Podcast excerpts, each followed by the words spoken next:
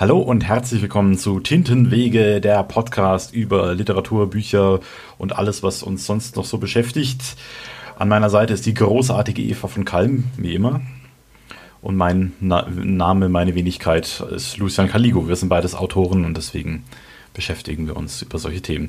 Jetzt habe ich mich in der, in der, Einleitung so ein bisschen verrannt, hast du gemerkt, oder? Ja, passiert. Ist ja, ja nicht weiter Aber schlimm. das würde ich jetzt einfach so lassen. Ja das Authentizität ist Authentizität ist ja der Maßstab, in dem alles gemessen wird, was online so passiert. Ist ja auch richtig so. Es ist auch ehrlich gesagt, finde ich, viel spannender, wenn man wirklich mitkriegt, wie es wirklich und live war. Und das hier ist, wird zwar nicht live gesendet, ist aber trotzdem eine authentische Aufnahme.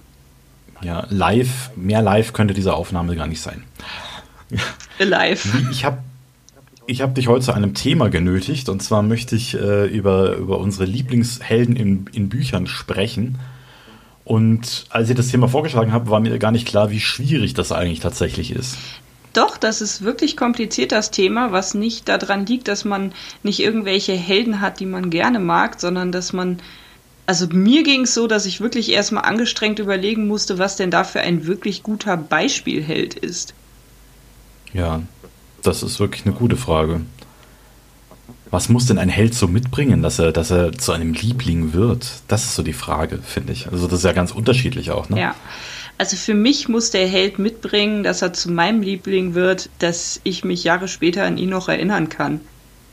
Mhm. Das äh, finde ich tatsächlich wichtig und dass der äh, mir so nahe gegangen ist, dass ich wirklich noch hinterher über ihn nachgedacht habe. Das ist was, was, was ich schon wichtig finde, weil sonst weiß ich ja gar nicht, dass er mein Lieblingsheld war.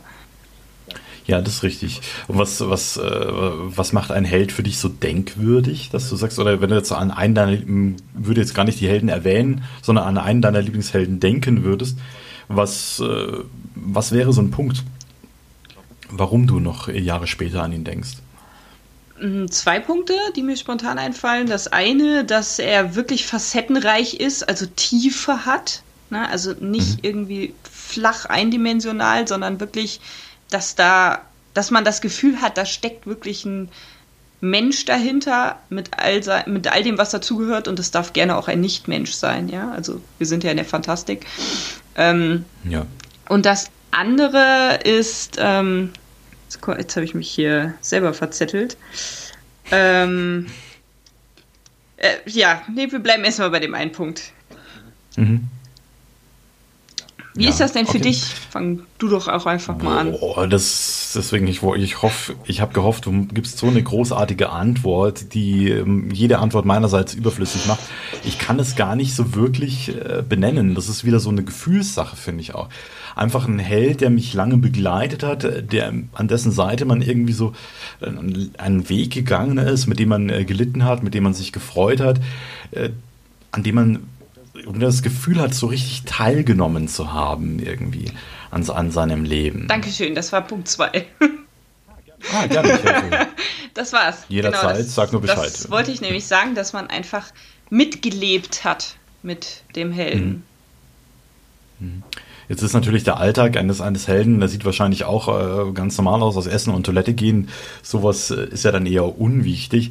Was äh, mir zum Beispiel bei meinem Lieblingsautor immer gut gefällt, ist, dass man wirklich, da, wie du schon gesagt hast, mit, mit, es mit echten Charakteren zu tun hat und wenn die dann abends am Lagerfeuer sitzen teilweise, man hat einfach das Gefühl, wenn es so zu dritt sind oder zu viert, man ist halt der Nächste in der Runde.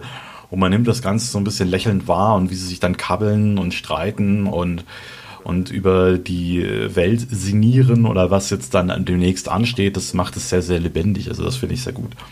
Ja, das, das ist genau das. Also man muss daneben sitzen können. Das ist das, ja. ja. Was ich, was ich mir noch überlegt habe, was ich unendlich wichtig finde in einem Helden, ist, dass der sich nicht doof, unlogisch doof verhält. Mhm. Ähm, also wo du so denkst, so, boah, Typ, wirklich, nee, ernsthaft, also Helden dürfen falsche Entscheidungen treffen, natürlich. Das ist ja auch wichtig. Ja. Sie müssen Schwächen haben, auch das ist wichtig. Ich finde aber, wenn man so, so dieses, dieses Gefühl hat, man muss sich mit äh, der Faust gegen den Kopf schlagen, ey, du bist so blöd, warum machst du das? Das finde ich, das wird dann schwierig, damit das wirklich ein Lieblingsheld wird. Ja. Ne, da müssen diese Entscheidungen von ihm sollten schon wirklich gut begründet sein. Also aus seiner Sicht heraus. Es kann ja auch, also ich finde, es darf natürlich auch, auch eine dumme Entscheidung sein, wenn man sie zumindest nachvollziehen kann äh, bei, de, bei dem Helden, warum er tatsächlich so handelt. Vielleicht handelt er auch gegen seine Überzeugung, auch vielleicht auch mal absolut gegen seine Intelligenz, weil sein Herz ihm da im Wege steht oder so, wo man vielleicht auch denkt, ist der ja, er hätte es eigentlich kommen sehen müssen, aber es ist doch irgendwie nachvollziehbar, dass er sich dann äh, anstatt für seinen Kopf, für sein Herz entscheidet. Genau. Ja, das, das könnte ich. Die Nachvollziehbarkeit so dahinter muss stehen, ja. Also das muss, ja. das muss durchgängig und basiert sein. Das darf nicht einfach so, ja, ich drehe mich jetzt mal rechts statt links, ohne aber das ist halt auch ein Handwerksfehler oft äh, bei Leuten, die halt äh, sehr stark plotten. Ne?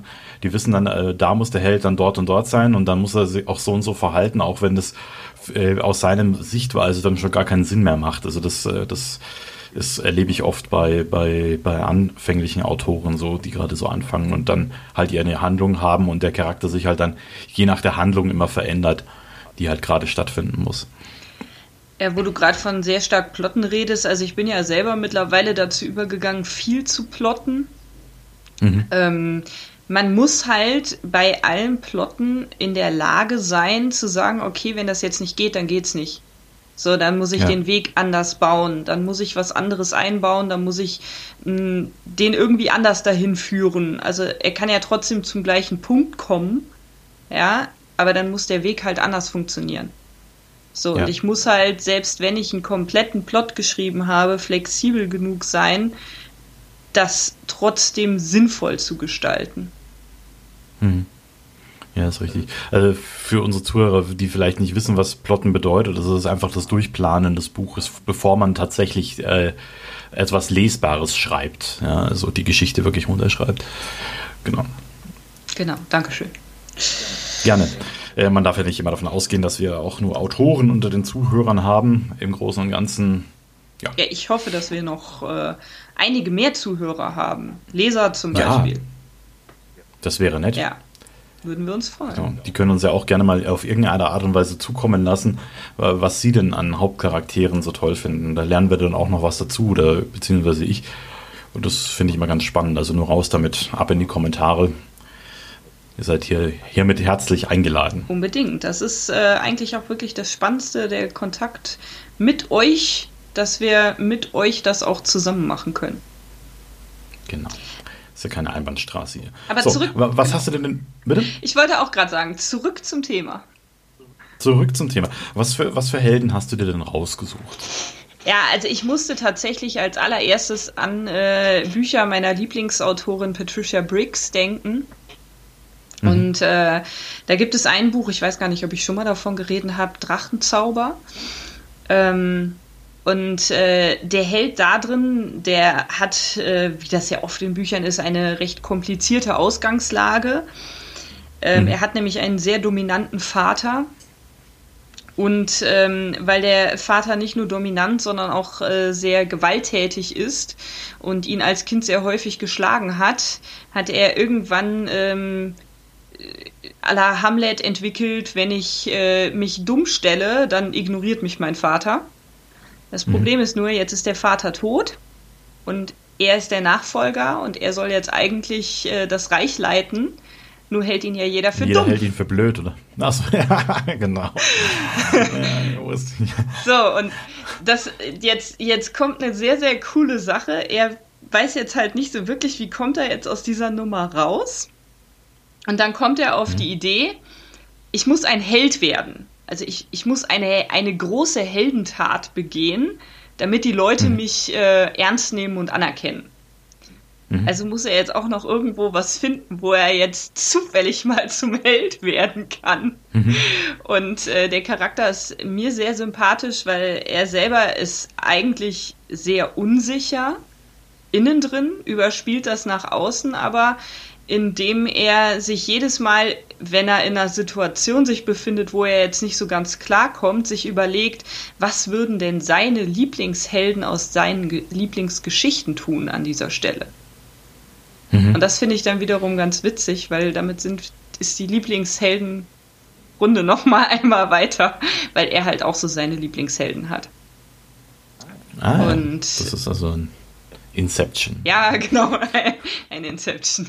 Nein, und er, ähm, man sieht halt genau oder man, man erlebt genau mit, wie er sich weiterentwickelt. Also wie er sich von diesem Punkt, ich muss jetzt hier irgendwie aus dieser Nummer rauskommen, hin entwickelt zu, ähm, er agiert sehr selbstständig, ohne dass er das selber so einschätzt. Und man sieht, wie er, wie er erwachsener wird und ähm, mehr drauf hat, obwohl er selber immer noch daran zweifelt, weil er immer sagt, ja, aber ich, ich mache ja immer nur das, was meine Helden halt machen würden. Mhm. Das finde ich ganz spannend. Das ist ein ganz, ganz liebenswerter Charakter, der unendlich hilfsbereit ist, ähm, was letztendlich äh, am Höhepunkt des Buches auch zu seiner Schwäche dann auch noch wird, weil er eigentlich zu hilfsbereit ist und sich halt nur sehr schwer dann dazu überwinden kann, das Richtige zu tun, weil er dafür nämlich äh, seinem, seinem besten Freund sehr schaden muss. Mhm. Ja, das ist auch immer so was, ne? diese, diese wirklich äh, dramatischen Entscheidungen, die manche Helden eben treffen muss, was eben auch dann wiederum einen Helden eben ausmacht. Ne? auch äh, sich teilweise halt gegen sein eigenes Glück zu stellen oder beziehungsweise auch das, ja, das, das Wohl der anderen höher zu einzuordnen als das eigene. Ja, und, ja. und etwas Schreckliches zu verhindern, weil er weiß, dass er es machen muss, weil es außer ihm keiner tut, obwohl er sich selber damit wirklich schadet. Ja.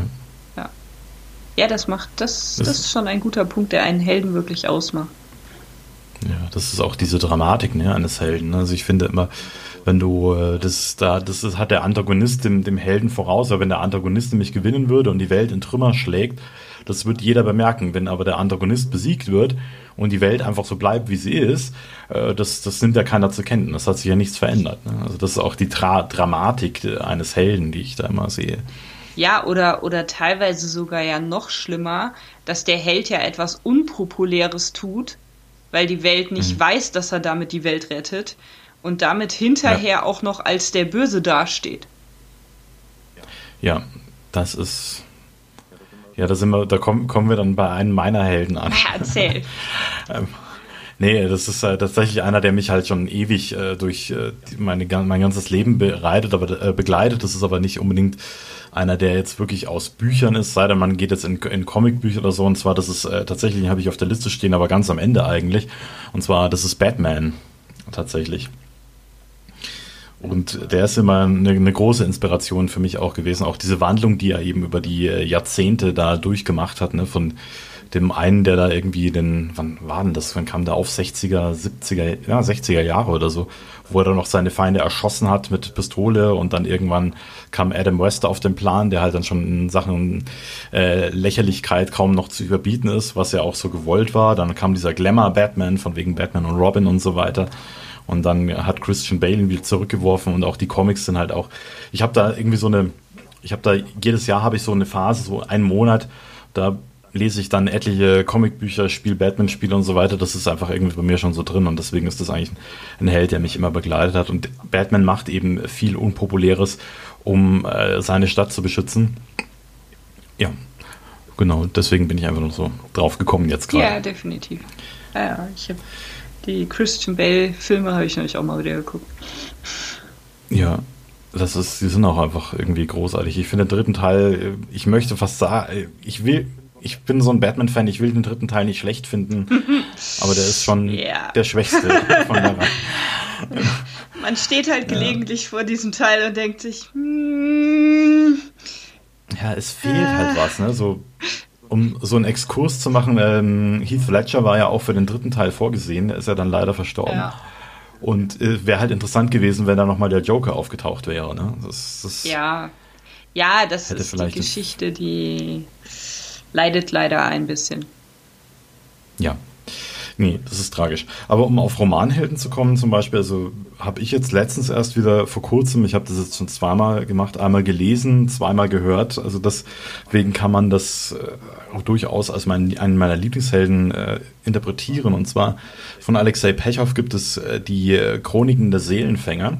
Und da gibt es halt der Hauptprotagonist, das ist Ludwig van Normeyen heißt er. Und das ist eben ein Seelenfänger und der ist dann tatsächlich einer meiner Lieblingshelden. Und den, wenn ich so, so, eine Reihe über vier Bücher, A500 Seiten, wenn man das äh, einfach dreimal hintereinander wegkonsumiert, dann kann man schon von einem, einem Lieblingshelden sprechen, irgendwie. Definitiv. Was macht ihn denn zu deinem Lieblingshelden? Das weiß ich gar nicht so wirklich, aber es ist eben auch diese Nähe, die, äh, die man eben mit ihm verbringt und über diese Zeit und diese verschiedenen Abenteuer, die er erlebt, äh, für die Zuhörer ein Seelenfänger. Das ist auch die Welt, finde ich, total spannend. Das ist auch sowas.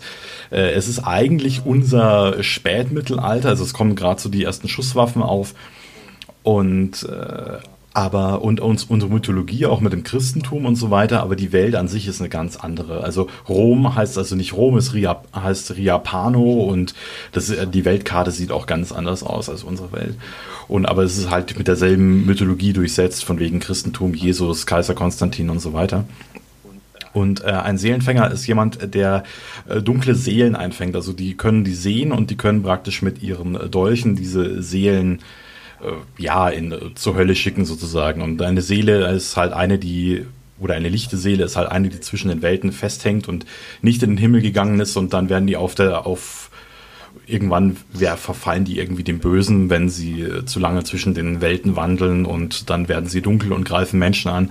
Und äh, diese Seelen soll halt Ludwig äh, zur Strecke bringen, im Großen und Ganzen. Dann spinnt sich natürlich über diese vier Bücher ein, ein gigantischer Konflikt auch äh, zwischen den Seelenfängern und deren Antagonisten und so weiter. Das führt es aber zu weit.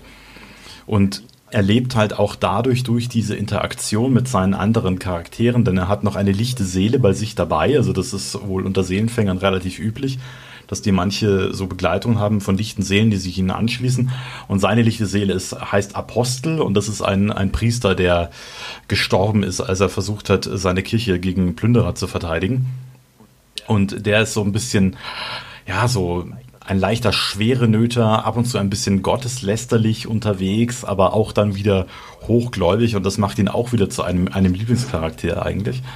Und das ist schon, äh, ist auch noch so eine äh, spannende, spannende Geschichte. Und der dritte im Bunde ist dann Scheuch.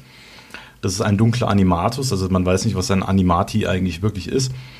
Aber der hat eine, eine Vogelscheuche besetzt und ist, äh, kann eben, diese Vogelscheuche kann er bewegen, die sieht zwar auch keiner, weil er halt auch so eine Art Geistererscheinung ist, aber und der spricht nicht, aber der hat halt so ein ganz, ganz, ja, dem sitzt halt der Schalk im Nacken. Und der läuft dann immer so, wenn man sich das so filmisch vorstellt, läuft er so ein bisschen im Hintergrund durchs Bild und dann schreibt er irgendwelche unflätigen Wörter an die Wand oder sowas oder fängt an, irgendwelche Vogelscheuchen einzusammeln, um die irgendwo aufzustellen, um die Leute zu verwirren und so. Also das ist schon eine ganz, ganz spannende Geschichte. Und das entfaltet sich halt zwischen den dreien so eine äh, unglaublich liebenswerte Dyna Dynamik, äh, die man einfach. Ich hatte eigentlich schon wieder Lust, das wieder von vorne anzufangen, das zu lesen. Ich merke das schon. Ja. Aber dann schmeiße ich mal eine ganz verrückte Hypothese rein und sage, ähm, das heißt, ein Lieblingscharakter wird auch dadurch zum Lieblingscharakter, dass er nicht alleine ist, dass da jemand an seiner Seite ist, mit dem er interagiert. Ja, also wir werden sowieso eigentlich nur zu Menschen und zu Charakteren, indem wir uns eben an anderen stoßen oder reiben oder mit ihnen interagieren. Also das ist, äh, da gebe ich dir voll, in vollem Umfang gebe ich dir da recht. Ja. Also wenn man jetzt mal jetzt von so einem Batman absieht, äh, der ja schon wirklich auch alleinstehend als Held wirklich da ist, ähm, mhm. Das möchte er gerne, tut er aber nicht. Ja, das ist richtig, aber nichtsdestotrotz, wenn man an Batman denkt, denkt man tatsächlich erstmal alleine an Batman oder vielleicht mhm. an Joker. mhm. ne, geht's schon los. Ähm, aber auch bei dem Held, den ich eben beschrieben habe, ne, letztendlich, also der hat einen jüngeren Bruder, der mhm. auch durch den Vater halt sehr geschädigt ist, psychisch, ähm, um den er sich halt auch mit kümmert, wobei da immer so eine Spannung zwischen den beiden ist, weil der jüngere Bruder sich auch nie sicher ist, was die Intention denn des Älteren für dieses sich kümmern ist. Er kann das nicht richtig ähm, einschätzen, ob das jetzt wirklich gut gemeint ist oder halt einfach nur, dass er ihn halt benutzt. Ne? Dafür, dass er hier, ich bin hilfsbereit, ich habe hier meinen jüngeren Bruder, den, um den kümmere ich mich, so nach dem Motto. Mhm. Und dann hat er noch einen, ähm, einen Diener, und äh, das ist ja zugegebenermaßen die interessanteste Persönlichkeit des Buches. Ähm, das ist nämlich ein Vierteldrache und kann mhm. sich dementsprechend noch in einen Drachen verwandeln. hat aber halt auch eine okay. menschliche Figur, wie das ja bei Drachen sehr häufig ist, die ja als mhm. Drache und auch als andere Erscheinungen auftreten können. Und ähm, auch da, der Held wird erst durch die Kombination mit diesen eigentlich zum Helden. Mhm. Oder ich. Ja, also zu einem richtigen Charakter. Zu, zu einem richtigen ja. Charakter. Oder ich äh, sag's mal an einem ganz populären Beispiel. Ähm, ich meine, Harry Potter alleine wäre nix ohne Hermine und Ron. Jo. da kann ich nur äh, entschieden zustimmen, ganz genau. Und auch Herr der Ringe, die Gefährten sind ja nicht einfach äh, die Gefährten, weil sie, weil sie alleine, weil sie zusammen losziehen müssen, sondern auch, weil es einfach Charaktere sind, die miteinander interagieren. Zumindest hatte ich von den Filmen so den Eindruck, dass sie halt da interagieren können. Du, genau. du willst ja jetzt nicht andeuten, dass du die Bücher nicht gelesen hast. Doch, doch, ich würde es sogar zugeben, dass ich die Bücher nicht gelesen habe. Ich habe, ich habe, die, ich habe versucht, den ersten Teil zu lesen, aber es ging einfach nicht. Ja, kann ich hier das offen so zugeben. Dann hast du es nicht oft genug probiert. Wir sind ja unter uns. Ja, die stehen da im Regal und schauen mich böse an, die Bücher. Die ja, das würde ich ja. jetzt auch tun, hätte ich jetzt die Kamera an. Nein, ich gebe zu, dass Herr der Ringe seine, seine Längen hat zwischendurch, hm. dass es da teilweise sehr schwierig ist zu lesen. Aber das Gesamtwerk ist einfach toll. Also wenn du es mhm. wirklich von vorne bis hinten gelesen hast, dann hast du so deine Seiten, wo du gedacht hast, hm, aber der Rest ist großartig. Ich spreche aus okay. Erfahrung, ich habe das an die 15 Mal bestimmt gelesen. Hm. Ja, ich hatte mal einen Arbeitskollegen im, im Ingenieurbüro und äh, der hat so nicht viel gelesen, aber Herr der Ringe einmal im Jahr. Ja. Ja, genau. Der konnte auch die Lieder schon mitsingen und so weiter. Also das war schon cool, wenn er da an seinem Zeichenbrett stand und dann irgendwelche Lieder geschmettert hat, die ich nicht kannte. und die dann einfach aus Herr der Ringe entlehnt waren. Ja, auch nicht das schlecht. War schon gut. Ja. es gibt schon so, so, Helden des Alltags, ne? um wieder auf das Thema zu kommen. Ja, ja. Letztendlich äh, wirft das doch direkt mal die Frage auf, ähm, deine Helden, wenn du schreibst, sind die an den Helden des Alltags orientiert? Oh, weiß ich eigentlich gar nicht so wirklich. Also dadurch, dass ich halt, das sage ich äh, immer wieder und ich gebe es auch gerne zu in aller Öffentlichkeit hier, damit es kein Geheimnis ist. Ja. Ähm, gute Einleitung übrigens. Nee, ähm, sind immer sehr inspiriert an, an so Superheldengeschichten. Also das ist halt sowas. Da bin ich einfach aufgewachsen mit dem, äh, mit diesen äh, Helden und äh, eben auch äh, Batman und deswegen muss für mich ein ein Held muss für mich immer irgendwas Besonderes auch mitbringen. Also das muss nicht unbedingt immer so, so ein, so ein Alltagscharakter sein, so ein Mensch wie ich und du, sondern der kann auch mal ein bisschen was anderes haben, zum Beispiel. Oder irgendwelche Fähigkeiten, die vielleicht andere nicht haben. Oder den, den Mut, zumindest diese Fähigkeiten äh, in sich zu entfalten und zu benutzen, die andere, wo andere nicht den Mut aufbringen und so weiter. Also das hat schon immer so ein bisschen, so ein bisschen Superheldencharakter bei mir auch. Jetzt wissen wir, warum du Fantastik schreibst. Ja, das wäre, Krimi wäre das halt schwierig. Ne? Ja. Äh, dann, also ich meine, du kannst einen fantastischen Krimi schreiben, dann geht das wieder prima, mhm. ne? auch mit den äh, Mehrkräften, ne? den, den übernatürlichen Kräften vielleicht. Nein, ich kann das ja total verstehen. Ich äh, tue es ja auch, mein Gott. Ne? ähm, mhm. Ich würde tatsächlich auch sagen, ähm, ich könnte es gar nicht so sagen, woran meine Charaktere angelehnt sind. Also ich glaube, ich kann da kein umfassendes Wort für finden, dass ich sage, okay, dann wird einer zu einem guten Held oder also zu einem Lieblingsheld oder nicht, egal ob ich ihn schreibe oder, oder lese. Das ähm, ist so individuell von, von diesem Charakter abhängig. Ja, es muss einen auch dazu berühren auf irgendeine Art und Weise. Ja. Ne? Ich habe zum Beispiel in meinem, äh, in einem Buch habe ich äh, einen, einen wirklichen Nebencharakter, der zwar später noch so ein bisschen im Hintergrund eine Rolle spielt, aber eigentlich nicht wirklich auftaucht. Also nur kurz. Und das ist ein, ein Oger eigentlich, ja, relativ, relativ ein primitiver Geselle, aber der, der mutierte irgendwie so zum Lieblingscharakter meiner, meiner, äh, in, in meiner Leserunde zu dem Buch, ne? Und wo, gedacht, wo dann alle noch so gefragt haben, wie geht's denn jetzt weiter? erzählst du noch was über diesen Oger? Und ich denke, warum? Aber er, er ist halt irgendwie, hat, ist irgendwie zu so einem Lieblingscharakter geworden. Von vielen. Und de facto kommt ja genau ein, ein Kapitel vor. Also es ist irgendwie seltsam. Ja, ja manchmal, manchmal gibt es das. Also ich habe das ja, also ich meine, ich schreibe ja viele Kurzgeschichten oder habe viele Kurzgeschichten geschrieben. Und dann ist halt ähm, für mich manchmal die Berührung mit den Charakteren halt wirklich auch nur kurz, weil ich halt mhm. wirklich nur die Kurzgeschichte im Sinn hatte. Und ich finde dann, manchmal bin ich dann ganz baff, wenn dann die Leser ankommen und sagen, ja, aber was ist denn jetzt mit dem und, und wie geht das weiter? Und äh, wir wollen da mehr zu wissen und äh, du kannst doch da jetzt nicht aufhören. Und das liegt dann nicht nur an der Geschichte, sondern tatsächlich, dass die auch wirklich über diesen Charakter mehr wissen wollen. Und ich denke mir so, ja, der hat euch jetzt tatsächlich mehr berührt als mich.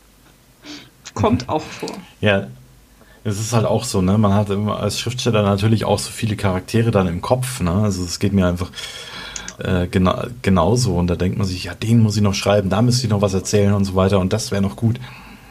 Ja. Also das ist schon echt schwierig. Ja, und manchmal mag man gerade auch Nebencharaktere, ähm, auch, auch wenn die keine größere Rolle spielen und trotzdem sind sie einem irgendwie halt wirklich wichtig. Ja, ist halt die Frage auch, äh, ob es ein, äh, ob man in, in, irgendeiner Art und Weise mit in, in Resonanz äh, ist mit diesen Nebencharakteren. Das ist schon richtig und wichtig so. Ja. Genau, also gibt es denn, äh, wo wir gerade bei unseren Charakteren sind, ist ja nicht so, dass wir im Vorgespräch schon mal drüber gesprochen hätten, über was wir hier reden wollen.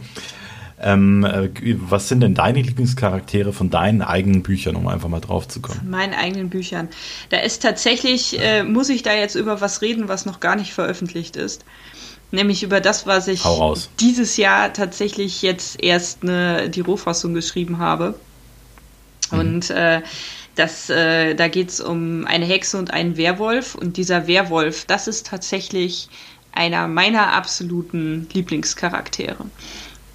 Also Werwölfe sind ja auch toll. Also das muss man mal dazu sagen. Ja, gerade als Frau. Völlig verkannt. gerade als Frau findet man das schon mal sehr nett. Ja, wenn man einen Hund mag. Klar mag ich Hunde. ich habe zwei. Ja, ja lustigerweise ist es tatsächlich so, dass ähm, die äh, Protagonistin nennt ihn gerne Streuner und zieht ihn damit auf, dass er nur Stöckchen spielen will. Mhm. Eben, um auf den Hundewitz äh, zu kommen. Äh, den gibt es in dem Buch tatsächlich. Aber nein, er ist äh, auch ein sehr interessanter Charakter. Ähm, einfach weil er so viel über sich noch gar nicht verrät. Also das, mhm. das ist jetzt natürlich jetzt so eine Autorengeschichte, ne? Also ich, das kennst du wahrscheinlich auch, dass du da jemanden hast, über den du schreibst und äh, den du magst und äh, wo irgendwas ist, wo du aber auch noch, noch gar nicht alles über den weißt. Und du ja. so richtig neugierig bist, was hat der denn eigentlich noch alles erlebt? Warum ist der so, wie der jetzt ist? Weil, also, das ist, der gehört jetzt so zu den Charakteren, wo ich das Gefühl habe, also den habe ich nicht erfunden. Also klar habe ich ihn erfunden, weiß ich, aber ähm, er ist halt einfach da und er war so da, wie er ist und da musste was dahinter stecken. Ja. Ne, das kenne ich auch. Das ist, äh, das ist, klingt immer ein bisschen mystisch wahrscheinlich für manche Zuhörer, aber es ist halt einfach so. Die äh, Charaktere, man schreibt die ja nicht absichtlich so, sondern äh, die kommen einfach so. Also zumindest bei mir ist es so. Ich plotte ja auch kaum. Also ja, wenn 20 Prozent äh, von meinem Buch geplottet sind, dann ist es schon viel. Ja. Und dann stoßen einem die Charaktere halt einfach irgendwie zu. Ja, ja aber selbst wenn man plottet, ähm, ich habe es ja eben schon mal gesagt, man muss flexibel bleiben. Man kann sich auch nicht dagegen wehren, dass manchmal Charaktere auftauchen, mit denen man überhaupt nicht geplant hat. Also das, das ist einfach so. Lustigerweise auch in diesem Projekt war es auch so. Da kam plötzlich noch ein äh, zweiter Werwolf dazu, der eine, plötzlich eine etwas größere Rolle spielt. Werwölfe gibt es in dem Buch natürlich ganz viele. Wo es einen gibt, da gibt es mhm. auch einen Rudel. Also, ne, ja. da tauchen automatisch mehrere auf, aber viele, die halt nur erwähnt werden oder halt mal in einer Szene auftauchen oder so. Aber es gab dann tatsächlich noch einen, der dann beschlossen hat, nö, ich gehöre jetzt hier zur Hauptcharakterfamilie. Mach doch draus, was du mhm. willst. Ich bin jetzt da. Ja, genau, da bin ich, ja. Also das kenne ich auch bei meinen allerersten Charakteren, äh, die ich wirklich geschrieben habe, als Lucian Caligo. Äh, da gibt es ja diese Anfangsszene bei den Elfen von Grateno beim allerersten Buch. Und äh, die äh, andere Hauptcharakterin, Nemira, die ist tatsächlich in dieser Szene ins Buch gesprungen. Von der wusste ich vorher nichts. ich hatte immer das Gefühl, äh, dass Enovia von einem Mann begleitet wird, aber ich wusste nicht, dass Nimira das ist. Also eine Frau und dann auch noch so eine. Also das ist halt, das passiert halt einfach. Ja, dann muss man damit leben, weil was soll man denn anderes machen? Man wird halt vor ja. vollendete Tatsachen gestellt. Genau, und das kenne ich, kenn ich halt auch von plottenden Autoren, die dann sagen einfach, ja, also die, der Held oder die Heldin hat jetzt halt dieses Ruder an sich gerissen. Ne? Also ich konnte mich nicht dagegen wehren, ich musste das halt einfach umschreiben, weil es ging nicht anders. Ja, aber das macht auch ehrlich gesagt ein bisschen den, den Reiz aus. Also, wie gesagt, ich plotte eigentlich gerne. Ich, bei mir ist es auch so, in der Zeit, wo ich plotte, kommen halt auch einfach unheimlich viele Ideen auf Papier. Und dann tatsächlich halt nicht in, in Sprachform, sondern wirklich irgendwo in Wortfetzen. Ähm, aber ich schreibe halt letztendlich irgendwo quasi eine Outline und wenn sich da drin halt was ändert, dann ändert sich was. Also es führt häufig halt trotzdem zum gleichen Ziel, aber dann ist halt mhm. der Weg etwas anders. Dann ist man halt nicht, nicht geradeaus ja. gegangen, sondern mal rechts abgebogen. Finde ich jetzt nicht so tragisch.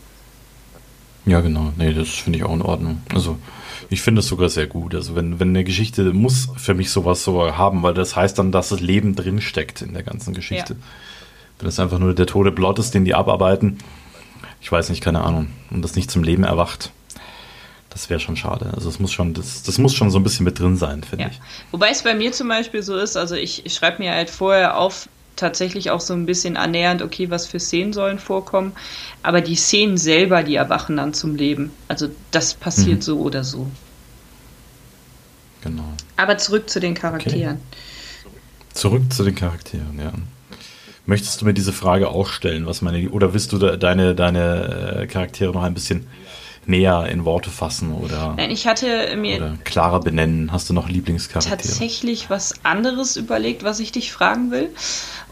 Okay, ja, dann raus damit. ich bin ja froh, wenn es lebt. genau, ähm, wo wir gerade bei Beleben sind. Ne? Mhm. Und äh, du nimmst dir ja wahrscheinlich auch nicht vor, ich schreibe jetzt einen Lieblingscharakter. Äh, nein. Aber was machst du denn, damit dein Charakter für dich jetzt vielleicht noch nicht zum Lieblingscharakter wird, aber was tust du, damit der halt eben was hat, mit dem man mitleben kann? Boah, ich weiß es nicht. Also ich lebe ja mit diesen Charakteren, die ich schreibe, im Grunde oft sehr lange schon. Also es, äh, manche Buchideen schleppe ich ja schon Jahre mit mir rum. Und dann äh, natürlich erwachen die in meinem Kopf irgendwann zum Leben, fangen an zu sprechen und so weiter. Und das klingt jetzt ein bisschen nach Psychiatrie. Ne? ich habe schon immer ah. gesagt, dass man als Autor mindestens schizophren ist. Ja, und äh, dann ist, die, ist der eigentlich schon gereift sozusagen, auch die Geschichte, dass, dass ich halt einfach denke, ja, die will ich jetzt erzählen. Also dann ist man einfach seinen Weg schon so lange mit, den, mit diesem Protagonisten gegangen. Mhm. Jetzt äh, weiß ich ja von vielen anderen Autoren, äh, was man halt so mitbekommt, dass es halt auch ähm, halt groß angelegte Charakterbögen und sowas gibt. Nutzt du sowas?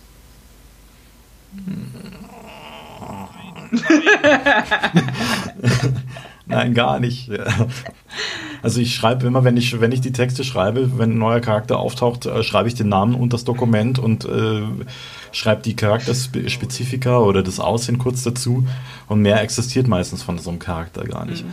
Und dann ist der halt oft in meinem Kopf so lebendig, dass er eben auch seinen Charakter hat, dass ich dann auch begründen kann, warum er sich dann so verhält, wie er sich verhält. ja. ja. Also ich, ja, ich bin ein, unter deutschen Autoren würde ich wahrscheinlich hochgradig unprofessionell gelten.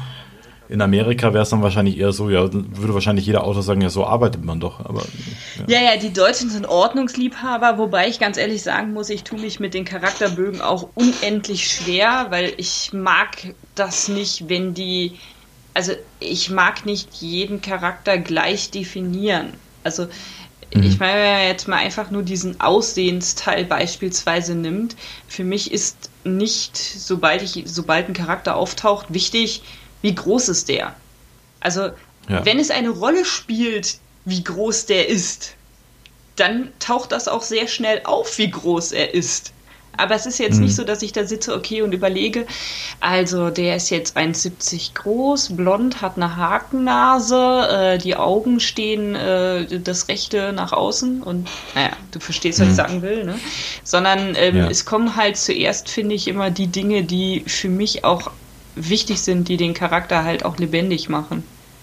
Und ja, das, nee, das ist ja auch viel wichtiger. Ich finde auch, dass man viele Sachen sollte man halt auch dem Leser im, im Kopf entstehen lassen. Aber das ist halt äh, zum Beispiel meine Frau, die hatte da so ein Buch gelesen und dann kam sie irgendwann drauf, du, der Charakter ist ja schwarz von der Hautfarbe und das hat sie halt vorher entweder überlesen und das wurde nie erwähnt. Und solche Charakteristika, wenn du halt dann das halbe Buch schon durch hast und dann rausfindest, also es war nur ein Nebencharakter, aber dann rausfindest, dass er halt so eine krasse äh, Spezifikum hat oder sowas, das wäre halt schon gut zu wissen oder halt jetzt auf Fantasy umgemünzt, dass er einen Ork oder der andere ein Elf ist. Und das wird halt vorher nie erwähnt und dann zur Hälfte des Buches kommt es erst raus. Das fände ich halt dann doof. Aber ansonsten gebe ich dir vollkommen recht. Also man sollte auch viel äh, dem, dem Kopf des Lesers überlassen. Gerade so unwichtige Sachen. Ja. Nee, und deswegen äh, fand ich immer, also alle Charakterbögen, die ich so gesehen habe, also ich so viele waren es jetzt nicht irgendwie so zwei, drei oder so, ne? Ähm, mhm. Da bin ich da, die habe ich jedes Mal zur Seite gelegt, weil ich gesagt habe, okay, die hemmen meine Kreativität. Das geht nicht. Ja. Also da, da, das presst sich in eine Form. Mittlerweile mache ich es anders. Also wie gesagt, ich gehöre ja nun mal zu den plottenden Leuten. Ähm, ich arbeite unheimlich viel mit, ähm, ich tue so, als ob ich eine Mindmap wäre. Sachen. Ähm, mhm. Sprich, ich schreibe dann den Namen des Charakters in die Mitte des Blatts und alles, was für mich wichtig ist, schreibe ich auf dieses Blatt. Das passiert mhm. auch häufig während des Schreibens, wenn ich dann halt einfach nochmal die Sachen so ein bisschen draufschreibe, die schon in der Geschichte drin sind. Damit ich es ja. einfach nicht vergesse und damit ich nicht hinterher irgendwann auf Seite 600 feststelle, oh, ach ja, der hatte ja grüne Augen, nicht blaue. Ja, das ist, das ist gut. Nee, das, das finde ich, find ich auch gut so. Also das könnte ich mir für mich auch vorstellen, so, so eine Art Mindmap zu erstellen. Ja, das ist klingt auch viel kreativer, als wenn man da so einen Steckbrief durchgeht, erstmal, ja. ne? Wo man die ganzen Spezifika abgefragt genau, wird. Und dann finde ich es eigentlich ganz lustig, weil dann kommen mir manchmal einfach so halt tatsächlich auch Ideen, weil dann schreibe ich dann plötzlich auf, ah ja, der hat, weiß nicht, nicht ein Gummiband in der Tasche, jetzt mal blöd gesagt, ne? Wahrscheinlich ist es irgendwas mhm. anderes. Ja. Aber dann steht das da auf diesem Papier und ich denke mir, warum? Warum hat er das? Und dann, dann spinnt sich das so weiter und dann ist es wieder ganz lustig. Und das würde ich über so einen Charakterbogen einfach nie rauskriegen. Diese ganzen mhm. witzigen Dinge. Ja. Ja. Nee, kann ich gut, kann ich gut verstehen, ja. Das passiert beim Schreiben auch gelegentlich. Dass ich dann manchmal Sachen einbaue in, in Geschichten, wo ich mir denke, warum ist das jetzt wichtig? Warum erwähne ich das eigentlich? Und dann am Ende wird es mir klar, okay, deswegen war es wichtig. Aber das ist auch so eine Sache. Genau. genau. Ja, cool. Äh, kannst du noch eine, ein, zwei Charaktere, kannst du die noch beim Namen nennen, wo du sagst, die äh, haben dir besonders gut gefallen, von dir selbst? Ich meine, der Podcast ist auch von uns. Ja, ja. von mir selbst. Ähm, fang einfach mal gerade an. Ich äh, denke kurz nach. Also ich habe, ähm, ja, nee, da habe ich viele. Also Darek, der ist mir zum Beispiel sehr lieb äh, geworden. Das ist ein, ein, ein Tagelöhner und Taugenichts, der sich auch so durch so eine mittelalterliche Fantasy-Welt kloppt. Der ist auch ich wollte mal einen ganz anderen Charakter haben. Ich wollte keinen Werwolf, ich wollte keinen, ich wollte keinen Vampir oder sonst irgendwas, sondern der, der Mensch, aber das, das, das darf ich eigentlich nicht sagen, was er ist, weil sonst äh, wird das äh, Buch äh, gespoilert.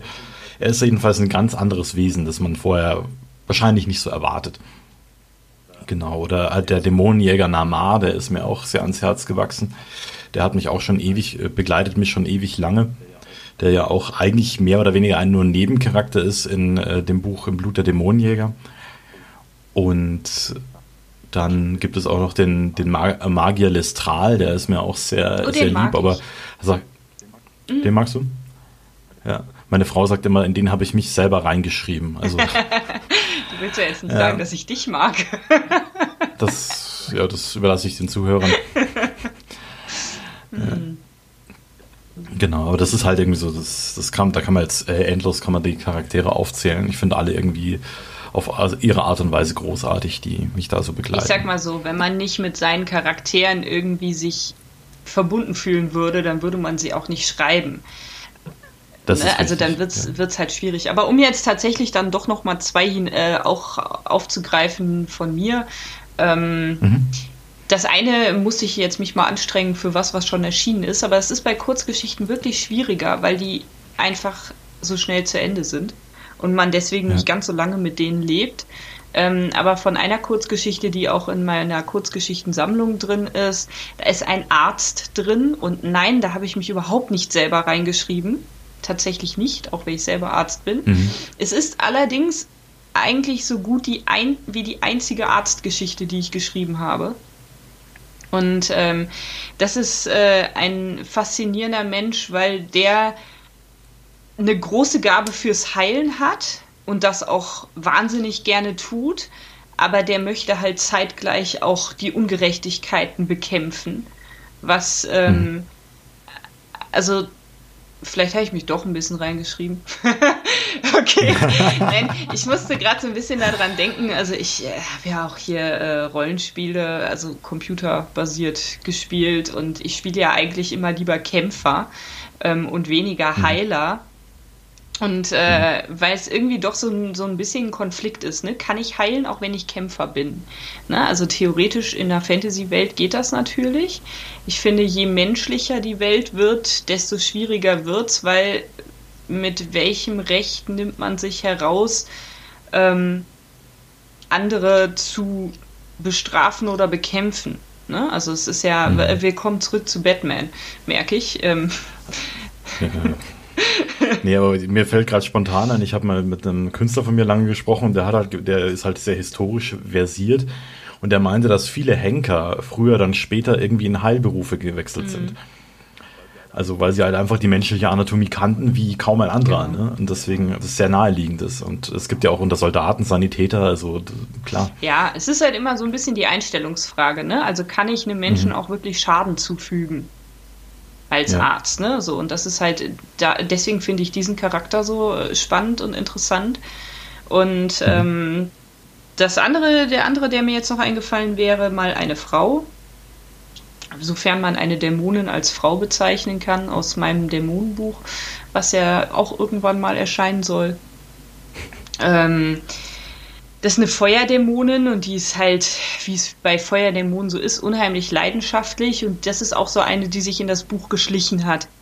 Die äh, mhm. einfach so, ja, ähm, ich bin da und jetzt hast du gefälligst meine Rolle auszubauen, bis auf eine Protagonistenrolle, weil ich bin jetzt da.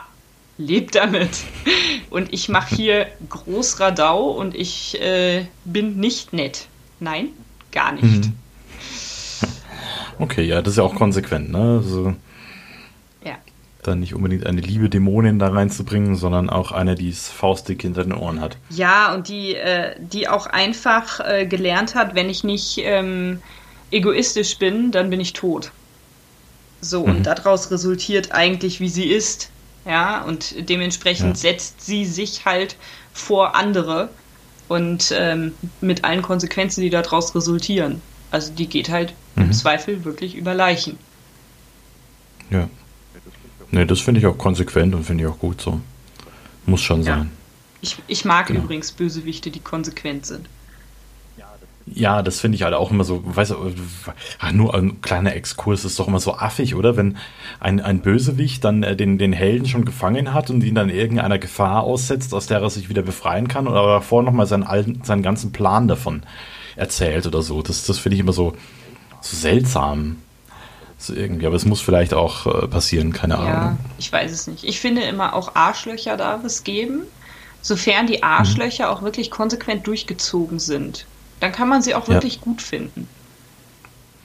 Und vielleicht auch, ja genau, und vielleicht auch äh, bei so einem Arschloch, das, äh, das äh, sollte halt auch irgendwo äh, seinen Grund haben, ne? seinen Beweggrund, dass er nicht einfach Arschloch ja. ist um des Arschlochs Willens, sondern dass er vielleicht auch irgendwie einen Grund hat, wie du bei deinen Dämonen jetzt schon sagst, dass sie halt einfach gelernt hat, wenn sie nicht egoistisch handelt, dann ist sie halt nicht mehr lange am Leben. Ja, ja, genau. ja die, also das ist einfach wirklich friss oder stirb. Ähm, entweder mhm. ich bringe den anderen um oder der bringt mich um. Ja. Finde ich, find ich einen schönen Abschluss. Finde ich auch, ja, genau. Ich denke, das Thema können wir jetzt eigentlich erschöpfend behandeln. Wenn ihr da draußen noch Ideen habt oder uns eure Lieblingscharaktere mitteilen wollt, dann einfach in die Kommentare damit. Und ja. Und wenn ihr mehr über unsere Charaktere wissen wollt, dann natürlich immer einfach lesen, was das Zeug hält oder uns fragen, anschreiben auf allen Kanälen. Wir freuen uns. Genau, da sind wir immer dabei. Das ist wunderbar. Ein sehr schönes Schlusswort, Eva. Es war mir wieder ein Fest, mit dir zu plaudern. Danke gleichfalls. Und, Und dann äh, bis zum ja. nächsten Mal, würde ich sagen. Genau, bis dahin. Ciao.